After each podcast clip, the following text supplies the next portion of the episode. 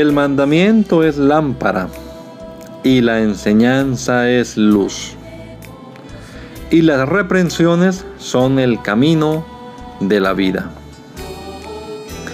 Espero que esta lectura de la palabra de Dios haya sido de edificación para su vida y la de su familia.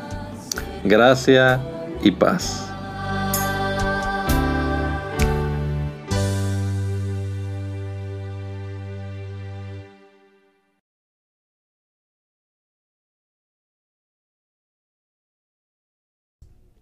Señor Jesús por este nuevo día que nos regalas, este amanecer Señor en el que podemos, aparte de respirar este aire y este soplo de vida que nos da Señor, pues también podemos comenzarlo pensando en tu palabra.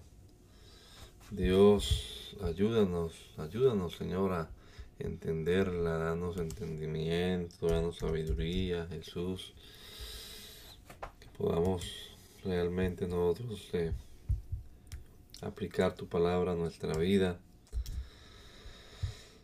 y entresacar esos principios de estos textos tan antiguos como los que estamos leyendo ahora. Te lo rogamos, Señor, en el nombre poderoso de Jesús. Amén. Amén. Continuamos en nuestra lectura matutina leyendo el capítulo número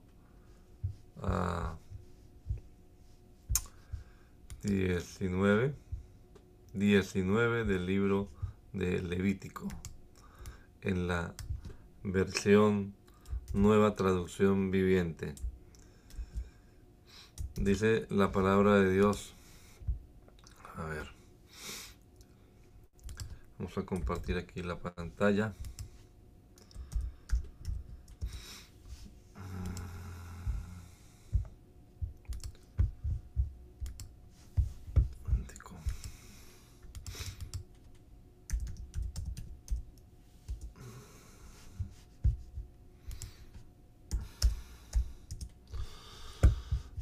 que podamos ver lo que estamos leyendo. Capítulo 19, la nueva traducción viviente. El Señor también le dijo a Moisés, da las siguientes instrucciones a toda la comunidad de Israel. Sé santo porque yo, el Señor tu Dios, soy santo. Cada uno de ustedes tengan respeto por su madre y su padre y siempre guarden mis días de descanso. Yo soy el Señor su Dios. No pongas tu confianza en ídolos, ni te hagas imágenes de dioses hechos de metal. Yo soy el Señor tu Dios. Cuando sacrifiques una ofrenda de paz al Señor, ofrécela de la forma apropiada para que Dios te acepte. Deberás comer el sacrificio en el mismo día que lo ofrezcas o al día siguiente. Todo lo que quede hasta el tercer día deberá quemarse por completo. Si al tercer día se come algo del sacrificio, estará contaminado y no lo aceptaré. Cualquiera que lo coma al tercer día será castigado por contaminar lo que es santo para el Señor. Será excluido de la comunidad.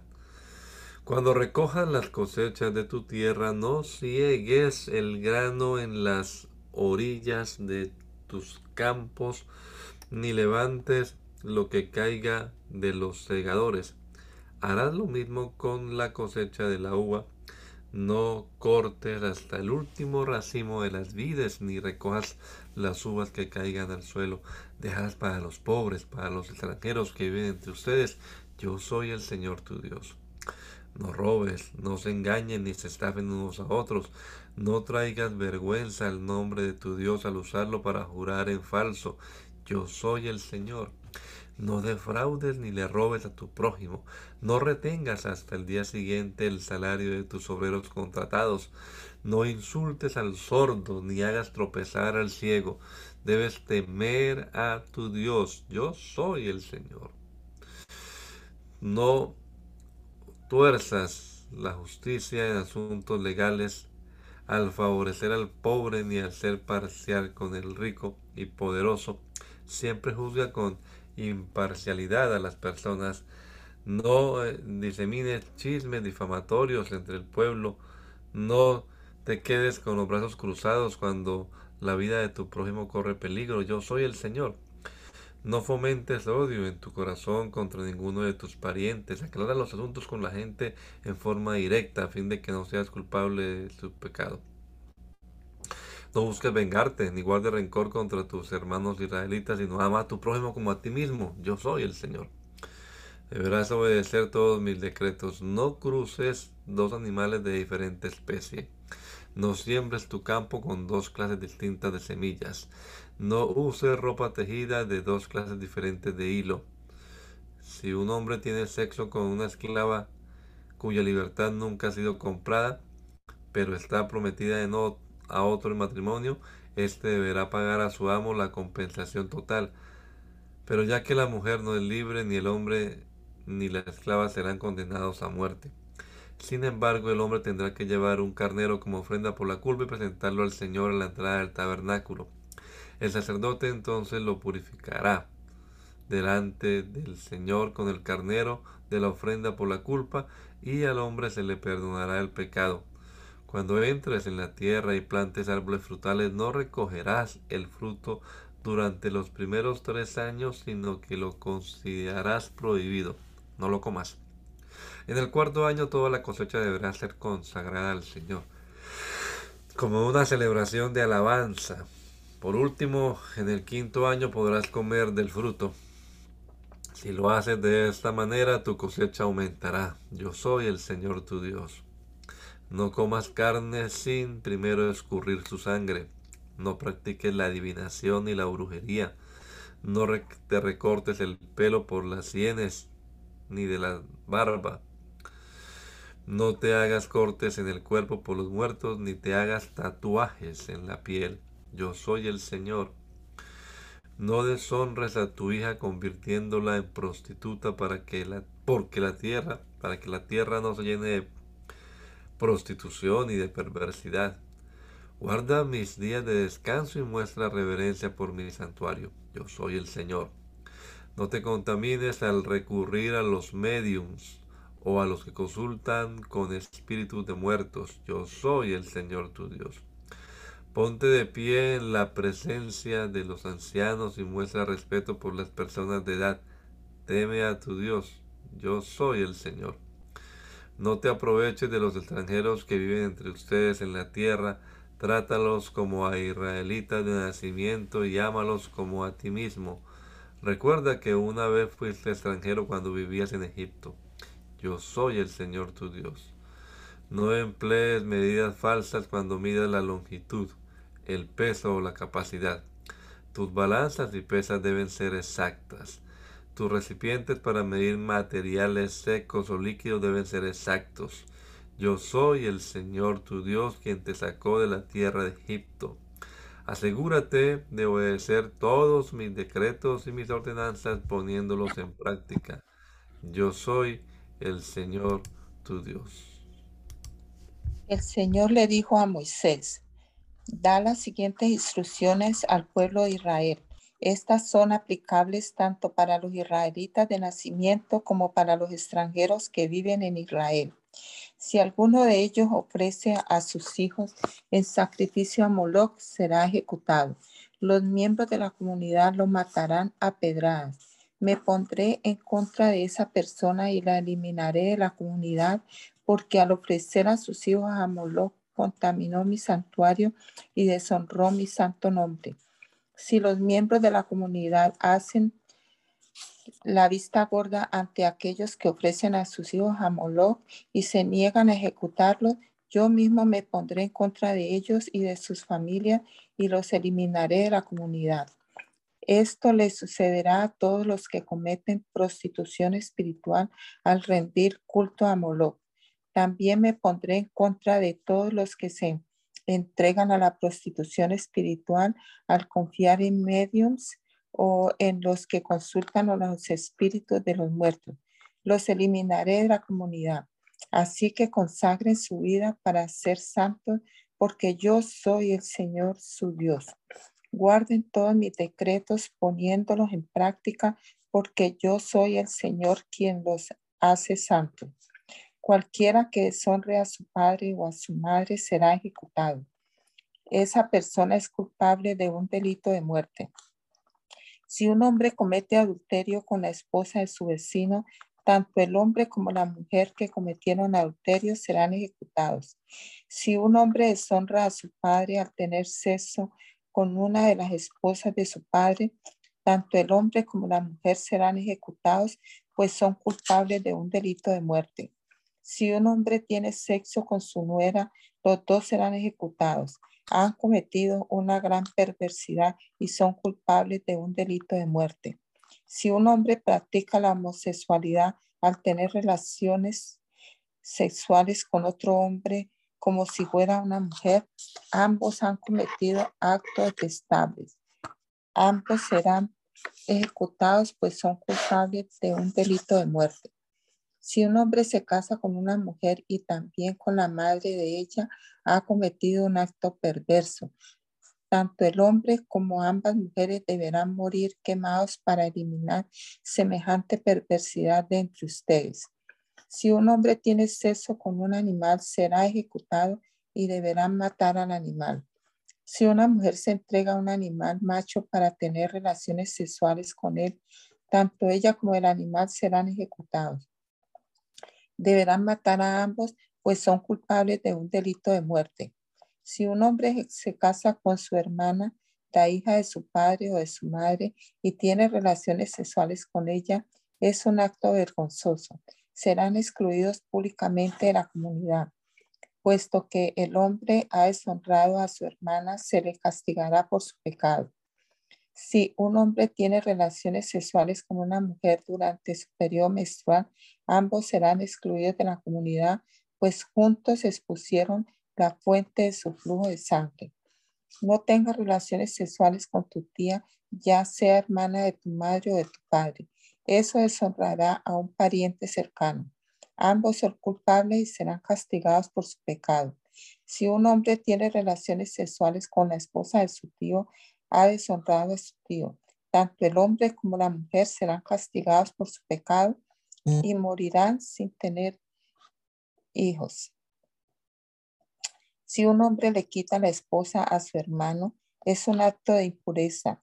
Ha deshonrado a su hermano y la pareja culpable quedará sin descendencia. Debe guardar Debes guardar todos mis decretos y mis ordenanzas poniéndolos en práctica. De lo contrario, la tierra a la cual te llevo para que sea tu nuevo hogar te vomitará. No vivas conforme a las costumbres de los pueblos que, que voy expulsando de delante de ti. Yo los detesto debido a que hacen estas cosas vergonzosas.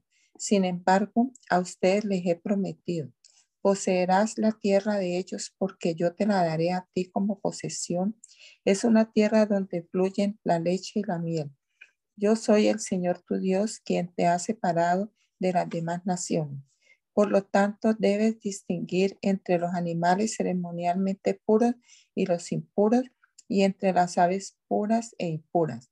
No te contamines al comer alguno de estos animales impuros, aves o criaturas que corren por el suelo. Los he identificado como impuros para ti. Sé santo porque yo, el Señor, soy santo. Te he separado de, las demás naciones para que sean míos. Los hombres o las mujeres entre ustedes que actúen como medium o que consulten a los espíritus de los muertos deberán morir apedreados. Son culpables de un delito de muerte. El Señor le dijo a Moisés, de las siguientes instrucciones, da las siguientes instrucciones a los sacerdotes, los descendientes de Aarón. Un sacerdote no debe tocar el cadáver de un pariente, pues al hacerlo queda ceremonialmente impuro. La única excepción son sus parientes más cercanos, madre o padre, hijo o hija, hermano o hermana virgen, que dependa de él por no tener esposo. Pero un sacerdote no debe contaminarse y hacerse impuro por tocar el cadáver de alguien que esté relacionado con él solo por el matrimonio. Pero un sacerdote no debe contaminarse y hacerse impuro por tocar el cadáver de alguien que esté relacionado con él solo por matrimonio. Los sacerdotes no deben raparse la cabeza ni recortarse la barba ni hacerse cortes en el cuerpo. Deben ser apartados como santos para su Dios y nunca deshonrar el nombre de Dios. Deben ser santos porque ellos son los que presentan las ofrendas especiales al Señor, ofrendas de alimento para su Dios. No se permite a los sacerdotes casarse con una mujer contaminada por la prostitución, ni casarse con una mujer divorciada, porque los sacerdotes están separados como santos para su Dios. Deberás tratarlos como santos porque ellos son los que ofrecen alimento a tu Dios Debes considerarlos santos porque yo, el Señor, soy santo y yo te hago santo. Si la hija de un sacerdote se contamina a sí misma al hacerse prostituta, ella también contamina la santidad de su padre y deberá morir quemada. El sumo sacerdote tiene el rango más alto de todos los sacerdotes. El aceite de la unción fue derramado sobre su cabeza y él fue ordenado para que lleve las vestiduras sacerdotales. Nunca debe tener el cabello despeinado ni rasgar sus vestiduras. No debe contaminarse a sí mismo al acercarse a un cadáver. No se le permite hacerse ceremonialmente impuro ni aún para su padre, ni aún por su padre o su madre. No deberá contaminar el santuario de su Dios al dejarlo para atender a un muerto, porque fue hecho santo mediante el aceite de la unción de su Dios. Yo soy el Señor. Al sumo sacerdote se le permite casarse únicamente con una virgen. No se le permite casarse con una viuda, ni con una divorciada, ni con una mujer contaminada por la prostitución tiene que ser una virgen de su propio clan para que no deshonre a los descendientes de su clan, porque yo soy el Señor quien lo hace santo. Luego el Señor le dijo a Moisés, da las siguientes instrucciones a Aarón en las generaciones futuras. Ninguno de tus descendientes que tenga algún defecto físico será apto para ofrecer alimento a su Dios. Nadie que tenga un defecto será apto, ya sea ciego, cojo, desfigurado, deforme, que tenga un pie o un brazo roto, jorobado, enano, que tenga defecto en un ojo, que tenga llagas o costras en la piel o que tenga los testículos dañados. No se le permite a ningún descendiente de Aarón que tenga algún defecto acercarse al altar para presentar ofrendas especiales al Señor. Ya que tiene un defecto, no se le permite acercarse al altar para ofrecer alimento a su Dios. Sin embargo, puede comer del alimento ofrecido a, su, Dios, incluidas las ofrendas santas y las ofrendas sumamente santas. Pero a causa de su defecto físico, no se le permite entrar en la sala detrás de la cortina interior ni acercarse al altar, porque esto contamina mi santuario. Yo soy el Señor quien los hace santos. Entonces Moisés le dio estas instrucciones a Aarón, a sus hijos y a todos los israelitas. El Señor le dijo a Moisés, dile a Aarón y a sus hijos que sean muy cuidadosos con las ofrendas sagradas que los israelitas apartan para mí, a fin de que no deshonren mi santo nombre. Yo soy el Señor. Dales las siguientes instrucciones. En todas las generaciones futuras, si alguno de los descendientes de ustedes está ceremonialmente impuro cuando se acerque a las ofrendas sagradas que el pueblo de Israel le consagra al Señor, esta persona tendrá que ser excluida de mi presencia. Yo soy el Señor. Si algún descendiente de Aarón tiene una enfermedad de la piel o cualquier clase de secreción que lo haga ceremonialmente impuro, no se le permite comer de las ofrendas sagradas hasta que haya sido declarado puro. También quedará impuro al tocar un cadáver o al tener una emisión de semen. O al tocar un animal pequeño que sea impuro, o al tocar a alguien que por algún motivo esté ceremonialmente impuro. El que se haya contaminado en cualquiera de estas formas permanecerá impuro hasta el anochecer. No se le permite comer de las ofrendas sagradas hasta que se haya bañado con agua. Cuando el sol se ponga, volverá a quedar ceremonialmente puro y podrá comer de las ofrendas sagradas, porque este es su alimento. No se le permite comer un animal que haya muerto de muerte natural o haya sido despedazado por los animales salvajes, porque esto lo contaminará. Yo soy el Señor. Los sacerdotes deberán seguir mis instrucciones cuidadosamente. De lo contrario, serán castigados por su pecado y morirán por desobedecer mis instrucciones. Yo soy el Señor quien los hace santos. A nadie fuera de la familia del sacerdote se le permite comer de las ofrendas sagradas. Ni siquiera los huéspedes ni los obreros contratados en el hogar del sacerdote podrán comerlas. Sin embargo, si el sacerdote compra un esclavo, ese esclavo podrá comer de las ofrendas sagradas. Y si sus esclavos tienen hijos, ellos también podrán comer de esas ofrendas.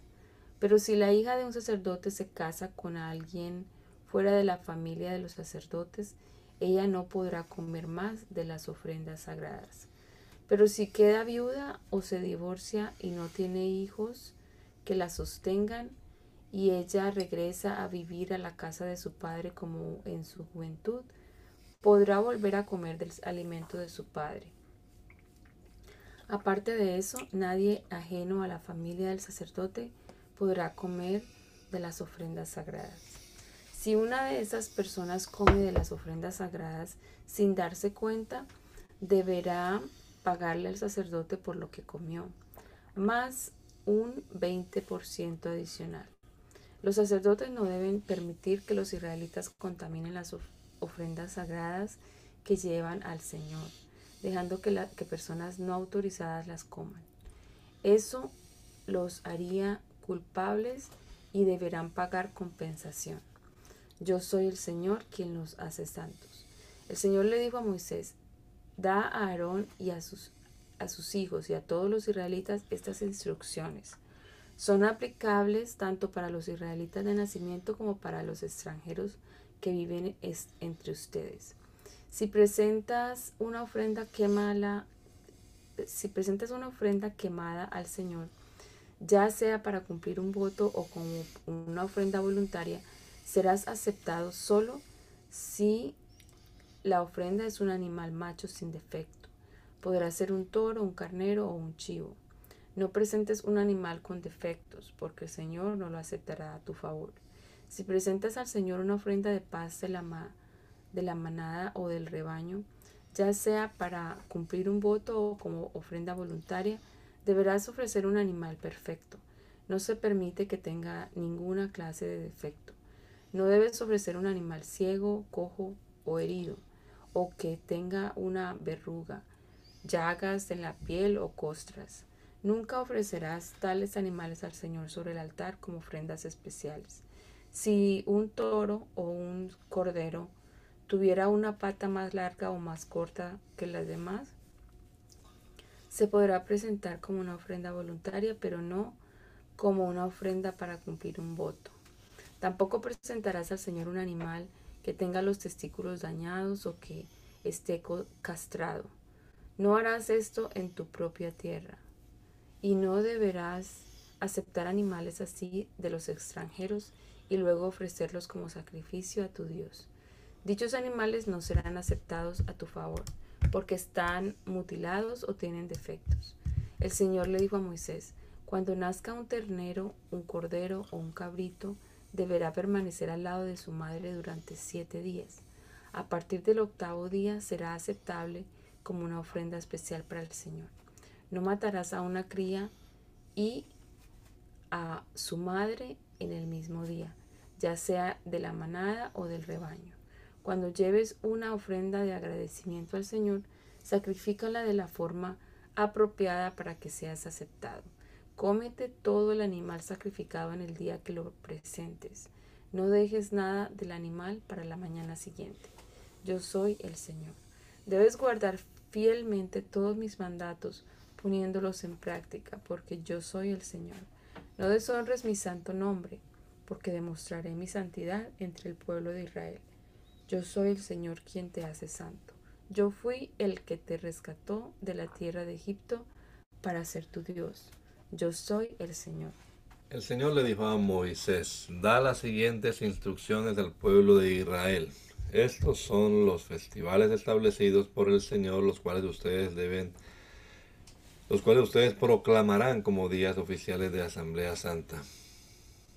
Tienes seis días en la semana para hacer tu trabajo habitual. Pero el séptimo día es un día de descanso absoluto, un día oficial de Asamblea Santa. Es el día de descanso del Señor y tendrás que guardarlo donde quiera que vivas. Además del día de descanso, estos son los festivales establecidos por el Señor, los días oficiales de Asamblea Santa que deberán celebrarse en las fechas señaladas cada año la Pascua y el Festival de los Panes sin Levadura. La Pascua del Señor comienza a la caída del sol en el día 14 del primer mes. Al día siguiente, el día 15 del mes, comenzarás a celebrar el Festival de los Panes sin Levadura. Este festival en honor al Señor continúa por siete días y durante ese tiempo tendrás que preparar el pan que comas sin levadura. El primer día del festival todo el pueblo dejará el trabajo habitual y celebrará un día oficial de Asamblea Santa. Durante siete días deberás presentar ofrendas especiales al Señor. El séptimo día nuevamente el pueblo dejará todo su trabajo habitual para celebrar un día oficial de Asamblea Santa. Entonces el Señor le dijo a Moisés, da las siguientes instrucciones al pueblo de Israel. Cuando entres en la ciudad que te doy y recojas la primera cosecha, lleva al sacerdote el primer manojo de tu primera cosecha de grano. Al día siguiente del día de descanso, el sacerdote la levantará ante el Señor a fin de que sea aceptada a tu favor. Ese mismo día deberás sacrificar un cordero de un año sin defecto como una ofrenda quemada al Señor. También debe, Presentarás una ofrenda de grano de 4 kilos de harina selecta humedecida con aceite de oliva. Será una ofrenda especial, aroma agradable al Señor. Además debes ofrecer un litro de vino como ofrenda líquida. No comas pan ni grano tostado fresco antes de llevar la ofrenda a tu Dios. Esta es una ley perpetua para ti que se cumplirá de generación en generación donde quiera que vivas. A partir del día que sigue al día de descanso, el día que lleves el manojo de grano para que sea levantado como una ofrenda especial, contarás siete semanas completas. Cuenta hasta el día después del séptimo día de descanso. Estos son 50 días después. Entonces presentarás al Señor una ofrenda de grano nuevo de, donde quiera que vivas llevarás dos panes para ser presentados delante del Señor como ofrenda especial.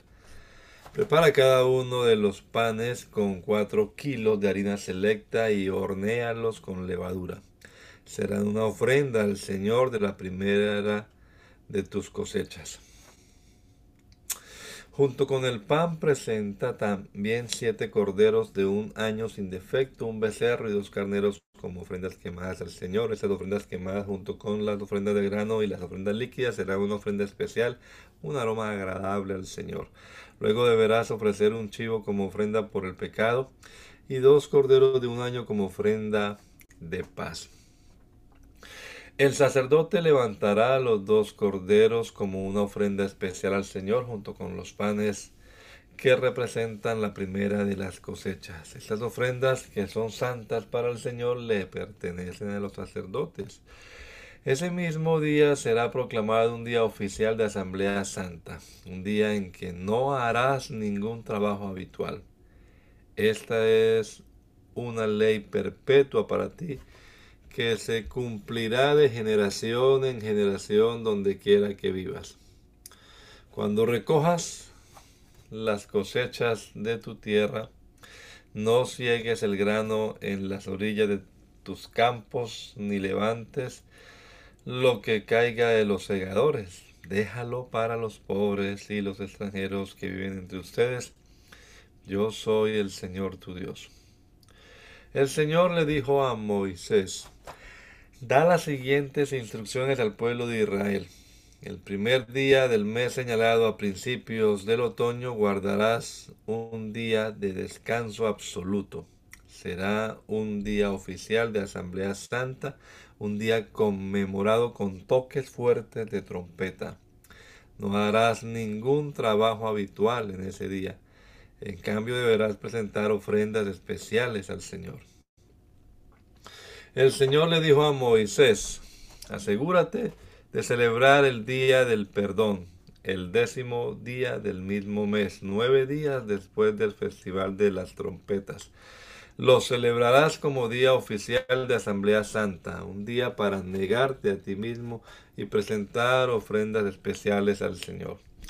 No hagas ningún trabajo durante todo el día porque es el día del perdón cuando se presentan ofrendas de purificación por ti para hacerte justo ante el Señor tu Dios.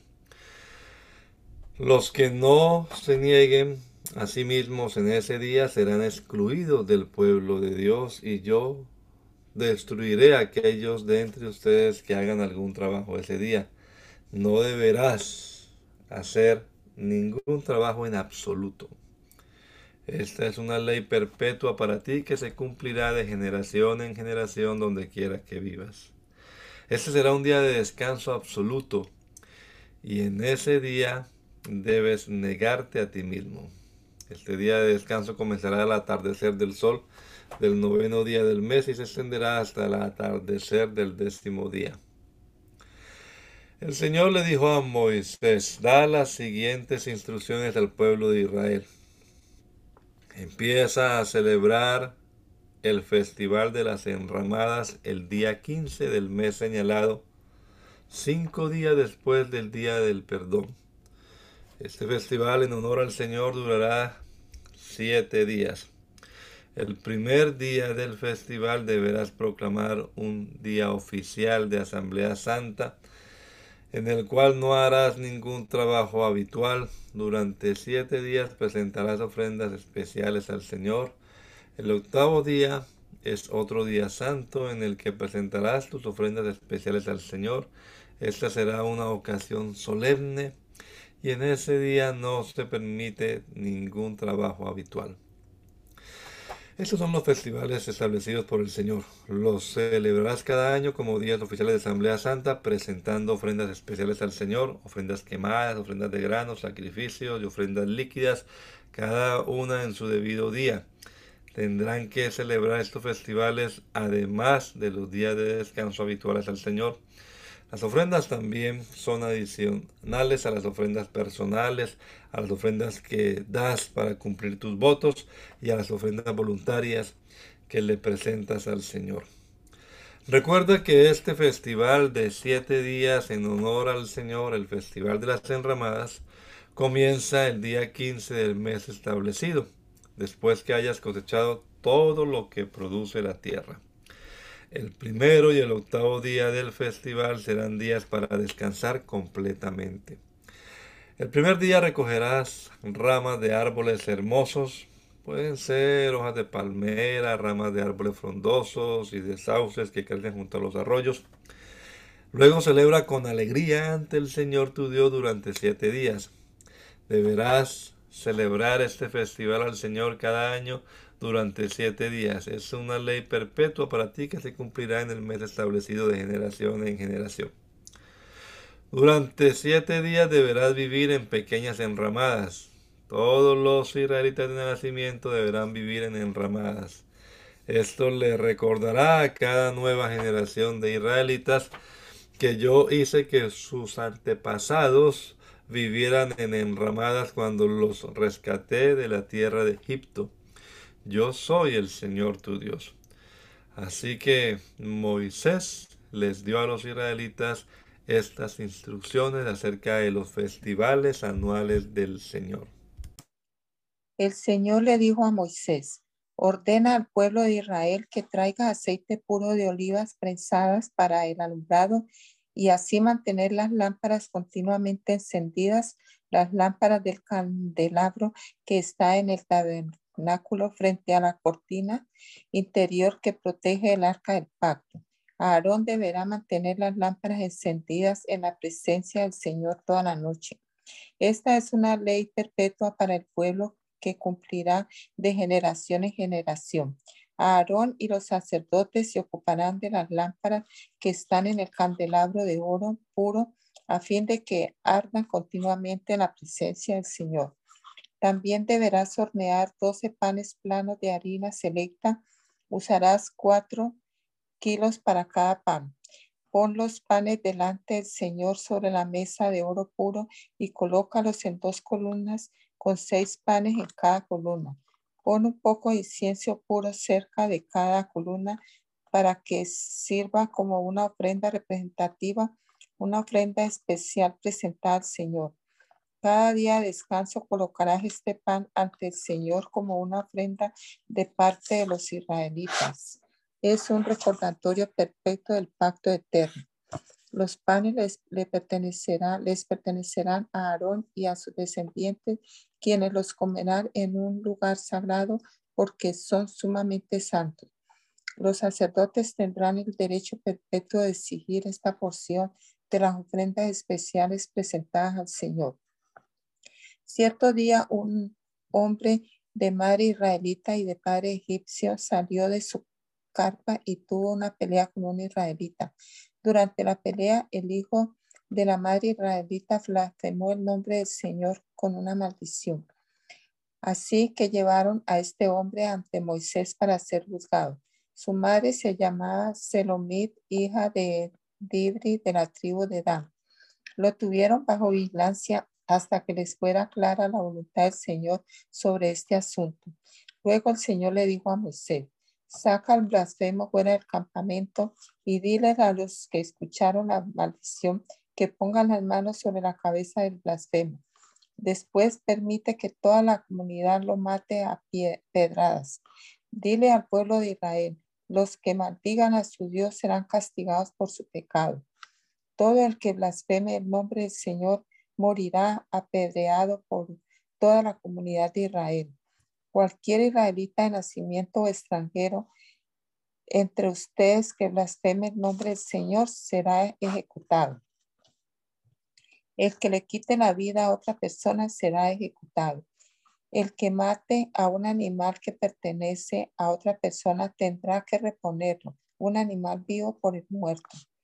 El que hiera a una persona recibirá la misma herida que haya hecho fractura por fractura, ojo por ojo, diente por diente. Lo que, una, lo que uno haga para lastimar a otro, eso mismo deberá recibir. El que mate a un animal tendrá que reponerlo, pero el que mate a una persona será ejecutado. La misma ley es aplicable tanto para los israelitas de nacimiento como para los extranjeros que viven entre ustedes. Yo soy el Señor tu Dios. Después que Moisés dio todas estas instrucciones a los israelitas, sacaron al blasfemo fuera del campamento y lo apedrearon a muerte. Los israelitas hicieron tal como el Señor le había ordenado a Moisés. Cuando Moisés estaba en el monte Sinaí, el Señor le dijo, da las siguientes instrucciones al pueblo de Israel. Cuando hayas entrado en la tierra que te doy, la tierra misma deberá guardar un año de descanso ante el Señor cada siete años. Durante seis años podrás sembrar tus campos, podrá podar tus viñedos y recoger tus cosechas, pero durante el séptimo año la tierra deberá tener un año completo para descansar. Es el descanso del Señor. No siembres tus campos ni podes tus viñedos durante ese año. No almacenes las cosechas que crezcan por sí solas, ni recojas las uvas de, tus vides no podadas. La tierra deberá tener un año completo para descansar. Se te permite comer de todo lo que produzca la tierra por sí sola durante su descanso. Esto es aplicable a ti, a tus sirvientes, a tus obreros contratados y a los residentes temporales que viven contigo. A tu ganado y a los animales salvajes en tu tierra también se les permitirá comer de lo que produzca la tierra. Además, contarás siete años de descanso, siete conjuntos de siete años que suman 49 años en total. Entonces, el día del perdón del año 50, haz un fuerte y prolongado toque del cuerno de carnero por todo el país. Aparta ese año como un año santo, un tiempo para proclamar libertad por toda la tierra para todos los que viven allí. Será un año de jubileo para ti, cuando puedes volver a la tierra que pertenecía a tus antepasados y regresar a tu propio clan. Este año 50 será de jubileo para ti. Durante ese año no deberás sembrar tus campos ni almacenar ninguno de los cultivos que crezcan por sí solos, ni recoger las uvas de tus vides no podadas. Será un año de jubileo para ti y deberás mantenerlo santo. Sin embargo, se te permite comer de todo lo que la tierra produzca por sí sola. En el año de jubileo a cada año se le permite regresar a la tierra que le pertenecía a sus antepasados. Cuando hagas un acuerdo con tu vecino para comprar o para vender alguna propiedad, no se aproveche el uno del otro. Cuando compres un terreno de tu vecino, el precio que pagues deberá estar basado en el número de años desde el último jubileo. El vendedor debe fijar el precio considerando el número de años que faltan para el siguiente año de jubileo. Mientras más años faltan para el siguiente jubileo, más alto será el precio. Mientras menos años, menor será el precio. Después de todo, la persona que vende la tierra en realidad está vendiendo una cierta cantidad de cosechas. Muestra tu temor al Señor al no aprovecharse el uno del otro. Yo soy el Señor tu Dios. Si quieres vivir con seguridad en la tierra, sigue mis decretos y obedece mis ordenanzas. Entonces la tierra te dará abundantes cosechas, comerás hasta saciarte y vivirás con seguridad. Pero puede que preguntes, ¿qué comeremos durante el año séptimo, ya que no, no se nos permite sembrar ni cosechar en ese año?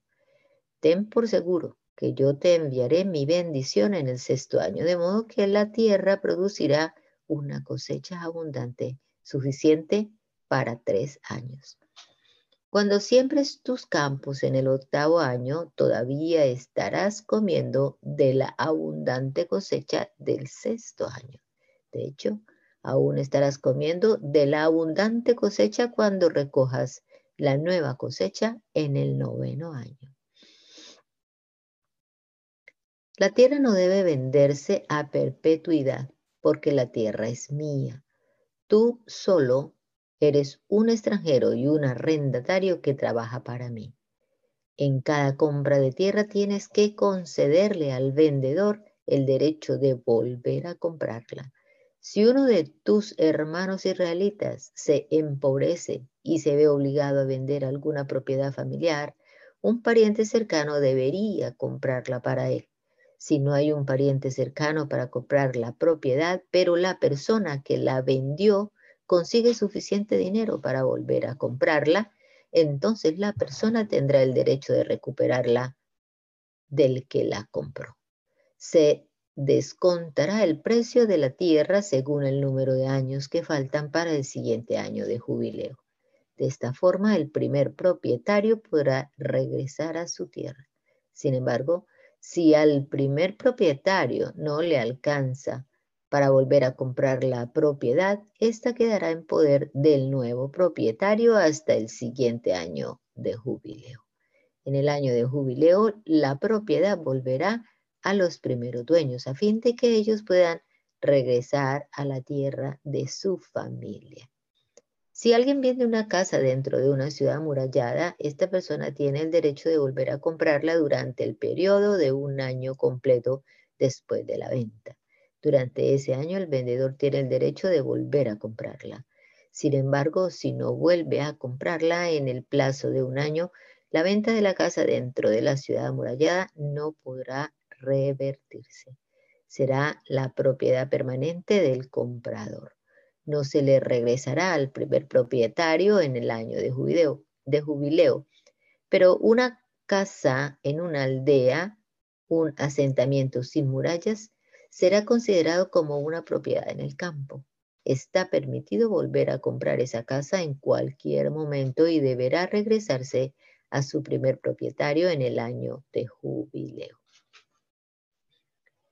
Los levitas siempre tienen el derecho de volver a comprar una casa que vendan dentro de las ciudades que se les asignaron. Y cualquier propiedad que los levitas vendan, todas las casas dentro de las ciudades de los levitas tendrán que ser devuelta en el año de jubileo. Después de todo, las casas dentro de las ciudades reservadas para los levitas son las únicas propiedades que ellos poseen en todo Israel. Los pastizales que rodean las ciudades de los levitas nunca podrán venderse. Es su posesión perpetua. Si alguno de tus hermanos israelitas se empobrece y no puede someterse, sostenerse a sí mismo, ayúdala, ayúdalo, como lo harías con un extranjero o un residente temporal y permítele vivir contigo. No le cobres intereses ni obtengas una ganancia a costa de él. En cambio, muestra tu temor a Dios al permitirle que viva contigo como si fuera un pariente.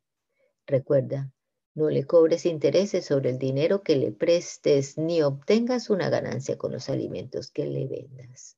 Yo soy el Dios, el Señor tu Dios, quien te sacó de la tierra de Egipto para darte la tierra de Canaán y para ser tu Dios. Si uno de tus hermanos israelitas se empobrece y se ve obligado a venderse a, a ti, no lo trates como un esclavo en cambio, trátalo como a obrero contratado o como a un residente temporal que vive contigo y trabajará para ti únicamente hasta el año de jubileo. Entonces él y sus hijos ya no tendrán ninguna obligación contigo y regresarán a su clan y a la tierra que se asignó a sus antepasados. Los israelitas son mis siervos, a quienes yo saqué de la tierra de Egipto, de modo que nunca deben ser vendidos como esclavos. Muestra tu temor a Dios al no tratarlos con dureza. Sin embargo, podrás comprar esclavos y esclavas de entre las naciones vecinas. También podrás comprar a los hijos de los residentes temporales que vivan entre ustedes, incluidos a los que hayan nacido en tu tierra. Podrás considerarlos como tu propiedad y los dejarás como herencia permanente a tus hijos podrás tratarlos como esclavos, pero nunca deberás tratar a tus hermanos israelitas de esa manera. Supongamos que un extranjero o un residente temporal se enriquece mientras vive entre ustedes. Si uno de tus hermanos israelitas se empobrece y se ve obligado a venderse a dicho extranjero o a un miembro de su familia, aún así mantendrá el derecho de que alguien pague rescate, rescate por él incluso después de haber sido comprado. Un hermano lo puede volver a comprar, también un tío o un primo. De hecho, cualquier pariente cercano podrá rescatarlo. También podrá redimirse a sí mismo si ha prosperado. Tendrá que negociar el precio de su libertad con la persona que lo compró. El precio se basará en el número de años desde el tiempo en que se vendió hasta el siguiente año de jubileo, es decir, lo que costaría contratar a un obrero durante ese periodo de tiempo. Si aún faltan muchos años para el jubileo, entonces devolverá una parte en proporción a lo que recibió cuando se vendió a sí mismo. Si solo faltan unos cuantos años para el jubileo, entonces solo pagará una pequeña cantidad por su redención. El extranjero deberá tratarlo como a un obrero con contrato anual. No permitirás que un extranjero trate a ninguno de tus hermanos israelitas con dureza. Si algún israelita aún no ha sido rescatado cuando llegue el año de jubileo, él y sus hijos deberán ser puestos en libertad en ese tiempo. Pues los hijos de Israel no pertenecen, pues los hijos de Israel me pertenecen, son mis siervos a quienes saqué de la tierra de Egipto. Yo soy el Señor tu Dios. No se hagan ídolos, ni levanten en su tierra imágenes talladas, ni columnas sagradas, ni piedras esculpidas para rendirles culto. Yo soy el Señor su Dios. No deben guardar mis días de descanso, perdón, deben guardar mis días de descanso y mostrar reverencia por mi santuario. Yo soy el Señor. Si siguen mis decretos y se aseguran de obedecer mis mandatos, les enviaré las lluvias de temporada entonces la tierra les dará sus cosechas y los árboles del campo producirán su fruto. La temporada de la trilla continuará aún después del comienzo de la cosecha de la uva, y la cosecha de la uva continuará aún después de la temporada de la siembra del grano. Comerán hasta saciarse y vivirán en seguridad dentro de su tierra. Les daré paz en la tierra y, podrán dormir sin temor alguno Libraré la tierra de animales salvajes y mantendré a sus enemigos fuera del país. De hecho, perseguirán a sus enemigos y los masacrarán a filo de espada. Cinco de ustedes perseguirán a cien, y cien de ustedes perseguirán a diez mil. Todos sus enemigos caerán bajo su espada. Los miraré con agrado, los haré fértiles y multiplicaré su pueblo. Cumpliré mi pacto con ustedes. Tendrán tal abundancia de cosechas que será necesario deshacerse del grano viejo para que haya lugar para la nueva cosecha. Viviré entre ustedes y no los despreciaré. Caminaré entre ustedes, seré su Dios y ustedes serán mi pueblo. Yo soy el Señor su Dios, quien los sacó de la tierra de Egipto para que vaya, para que ya no fueran esclavos. Yo quebré de su cuello el yugo de la esclavitud a fin de que puedan caminar con la cabeza en alto. Sin embargo, si no me escuchan ni obedecen todos estos mandatos, y si rompen mi pacto al rechazar mis decretos, al tratar mis ordenanzas con desprecio, y al rehusar obedecer mis mandatos, yo los castigaré. Traeré sobre ustedes terrores repentinos, enfermedades debilitantes y altas fiebres que harán que sus ojos fallen y que su vida se consuma poco a poco. Sembrarán sus cosechas en vano porque sus enemigos se las comerán. Me volveré contra ustedes y sus enemigos los derrotarán. Aquellos quienes los odian los gobernarán y ustedes huirán, aun cuando nadie los esté persiguiendo. Y si a pesar de todo esto todavía me desobedecen, los castigaré siete veces por sus pecados. Quebrantaré su espíritu orgulloso al hacer que el cielo sea tan rígido como el hierro y la tierra tan dura como el bronce. Todo su trabajo será en vano, porque la tierra no dará cosechas y los árboles no producirán fruto. Si aún así permanecen hostiles conmigo y rehusan obedecerme, aumentaré siete veces el desastre a causa de sus pecados. Enviaré animales salvajes que los privarán de sus hijos y destruirán su ganado. Ustedes disminuirán en número y sus caminos quedarán desiertos. Y si todavía no aprenden la lección y continúan su hostilidad hacia mí, entonces yo mismo seré hostil con ustedes y los castigaré siete veces con calamidades por sus pecados. Enviaré ejércitos en su contra que llevarán a cabo la maldición del pacto que violaron. Cuando corran a sus ciudades buscando seguridad, les enviaré una plaga para destruirlos ahí mismo, y serán entregados en manos de sus enemigos. Destruiré su provisión de alimentos, al punto que de que diez mujeres necesitarán un solo horno para preparar el pan de sus familias. Ellas racionarán el alimento por peso, y aunque coman, no se saciarán. Si a pesar de esto todavía rehusan escuchar y aún permanecen hostiles hacia mí, entonces yo descargaré toda mi hostilidad.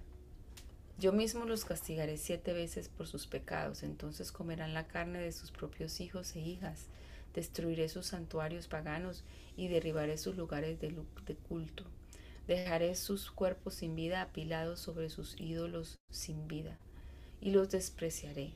Haré que sus ciudades queden desoladas y destruiré sus lugares de culto pagano. No me, agrada, no me agradaré de sus ofrendas, las cuales deberían ser un aroma agradable para mí. Yo mismo devastaré su tierra y los enemigos que vengan a apoderarse de ella quedarán horrorizados de lo que verán. Los dispersaré entre las naciones y sacaré mi espada contra ustedes. Sus ciudades quedarán en ruinas y su tierra desolada. Entonces cuando quede desolada, mientras estén desterrados en la tierra de sus enemigos, al fin la tierra gozará de los años de descanso que le fueron negados. Por fin descansará y gozará de los años de descanso que perdió. Todo el tiempo que la tierra permanezca en ruinas, gozará del descanso que nunca le permitieron tener cada séptimo año que vivieron en ella. En cuanto a aquellos de ustedes que sobrevivan, la desmoralizaré en la tierra, los desmoris, desmoralizaré en la tierra de sus enemigos. Vivirán en, en tanto temor que el sonido de una hoja llevada por el viento los hará huir. Correrán como si huyeran de una espada y caerán aún cuando nadie los persiga. Aunque nadie vaya tras de ustedes, tropezarán unos con otros como si huyeran de una espada. No tendrán fuerza para hacerles frente a sus enemigos. Morirán en las naciones extranjeras y serán devorados en la tierra de sus enemigos. Aquellos de ustedes que sobrevivan se consumirán en las tierras de sus enemigos a causa de sus pecados y de los pecados de sus antepasados. Sin embargo, al fin, mi pueblo confesará sus pecados y los pecados de sus antepasados por traicionarme y por ser hostiles hacia mí. Cuando yo haga que su hostilidad se vuelva contra ellos y los lleve a la tierra de sus enemigos, entonces por fin su obstinado corazón será humillado y pagarán por sus pecados. Entonces me acordaré de mi pacto con Jacob, de mi pacto con Isaac y de mi pacto con Abraham, y me acordaré de la tierra. Pues la tierra tendrá que ser abandonada para que goce de sus años de descanso mientras quede desolada. Al fin el pueblo pagará por sus pecados, pues continuamente ha rechazado mis ordenanzas y despreciado mis decretos. A pesar de todo esto, cuando estén desterrados en la tierra de sus enemigos, no los despreciaré ni los rechazaré por completo. No cancelaré mi pacto con ellos, destruyéndolos, porque yo soy el Señor su Dios. Por amor a ellos me acordaré de mi antiguo pacto con sus antepasados, a quienes saqué de la tierra de Egipto a los ojos de todas las naciones, para ser su Dios. Yo soy el Señor. Estos son los decretos, las ordenanzas y las instrucciones que el Señor dio por medio de Moisés en el monte Sinaí, como evidencia de la relación entre él y los israelitas. El Señor le dijo a Moisés, da las siguientes instrucciones al pueblo de Israel. Si uno de ustedes hace un voto especial para dedicar a alguien al Señor mediante el pago del valor de esa persona, esa esta es la escala de valores que empleará. Un hombre de entre 20 y 60 años tendrá el valor de 50 ciclos de plata según el ciclo del santuario. Una mujer de esa edad tendrá el valor de 30 ciclos de plata. Un joven de entre 5 y 20 años tendrá el valor de 20 ciclos de plata. Una joven de esa edad 10 ciclos de plata. Un niño de entre un mes de edad y cinco años tendrá valor de cinco ciclos de plata. Una niña de esa edad, tres ciclos de plata. Un hombre de más de 60 años tendrá el valor de 15 ciclos de plata. Una mujer de esa edad, 10 ciclos de plata. Si deseas hacer esa clase de voto, pero no te alcanza para pagar la cantidad requerida, Lleva a la persona al sacerdote. Él determinará la cantidad que debes pagar de acuerdo a tus posibilidades. Si el voto implica dar un animal aceptable como ofrenda al Señor, toda ofrenda al Señor será considerada santa. No se te permite cambiarlo o sustituirlo por otro animal, ya sea un animal bueno por uno malo o uno malo por uno bueno. Pero si cambias un animal por otro, entonces tanto el primer animal como el sustituto se considerarán santos.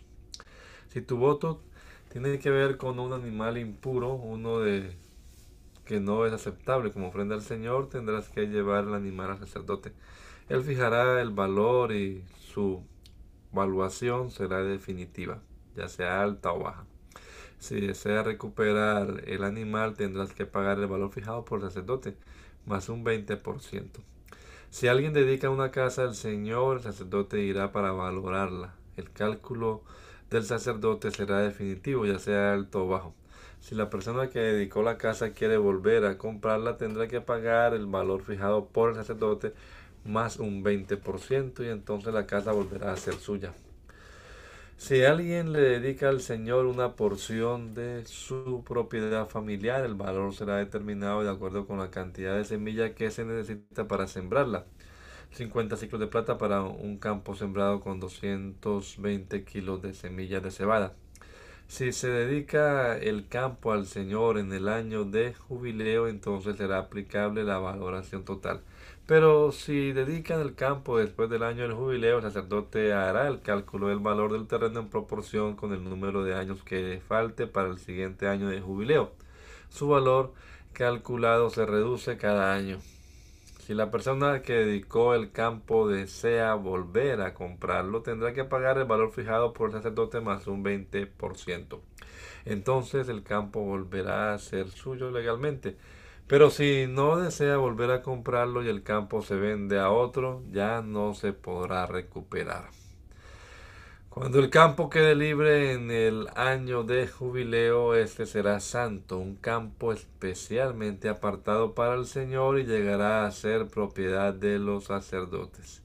Si alguien le dedica al Señor algún campo que haya comprado pero que no es parte de su propiedad familiar, el sacerdote establecerá su valor basado en el número de años que falten hasta el siguiente año de jubileo. Ese mismo día tendrá que dar el valor del campo como un donativo sagrado al Señor. En el año de jubileo el campo tendrá que ser devuelto al que lo vendió, la persona que lo heredó como una propiedad familiar. Todos los pagos serán calculados según el peso del ciclo del santuario que equivale a 20 jeras. No se, te permite, no se te permite dedicarle al Señor el primogénito de los animales porque la primera cría del ganado, de las ovejas y de las vacas ya le pertenece al Señor. Sin embargo, podrás volver a comprar el primogénito de un animal ceremonialmente impuro al pagar el valor establecido por el sacerdote más un 20%. Si, lo vuelves, si no lo vuelves a comprar, el sacerdote lo venderá por el precio establecido. No obstante, todo lo que haya apartado especialmente para el Señor, ya sea una persona, un animal o una propiedad familiar, nunca deberá ser vendido ni rescatado. Todo lo que se consagra de esta manera ha sido apartado como santo y le pertenece al Señor. Ninguna persona apartada especialmente para destrucción podrá ser rescatada. Esa persona será ejecutada. La décima parte de los productos de la tierra, ya sea de grano, ya sea grano de los campos o fruto de los árboles, le pertenece al Señor y debe ser apartada, es santa para el Señor. Si deseas volver a comprar esa décima parte del grano o de la fruta que le pertenece al Señor, tendrás que pagar su valor más un 20%. Cuenta uno de cada diez animales de tus manadas y rebaños y sepáralo, es santo para el Señor. No podrás ser exigente entre animales buenos y malos y no podrás sustituir uno por otro. Pero si intercambias un animal por otro, tanto el primer animal como el sustituto serán considerados santos y no podrás comprarlo de nuevo. Estos son los mandatos que el Señor dio por medio de Moisés a los israelitas en el monte Sinaí. Hermana Milena, ¿puede orar usted, por favor? Soberano Dios, en esta mañana estamos agradecidos por la oportunidad que nos has dado de estar aquí y compartir este tiempo, Señor, para leer tu palabra. Tu palabra es vida, Señor, y ella nos enriquece y nos permite entender, Señor, tu gran amor hacia nosotros y el cuidado que tienes, Señor. Gracias por esta oportunidad. Bendice a mis hermanos que están aquí, los que oirán, Señor, la lectura de tu palabra. En tu nombre, Jesús. Amén. Amén. Muchas gracias. Dios les bendiga. Feliz día y feliz fin de semana. Amén, amén. Bendiciones. Nos vemos el lunes. Dios les bendiga. Amén.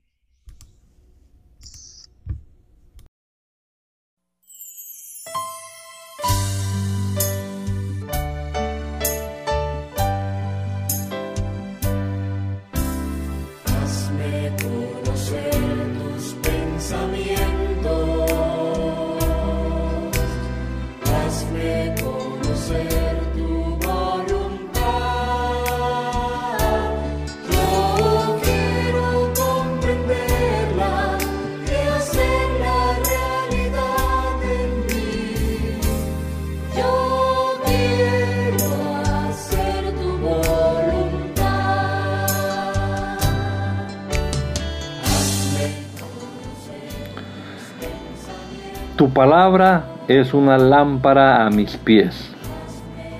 Es la luz que ilumina mi camino.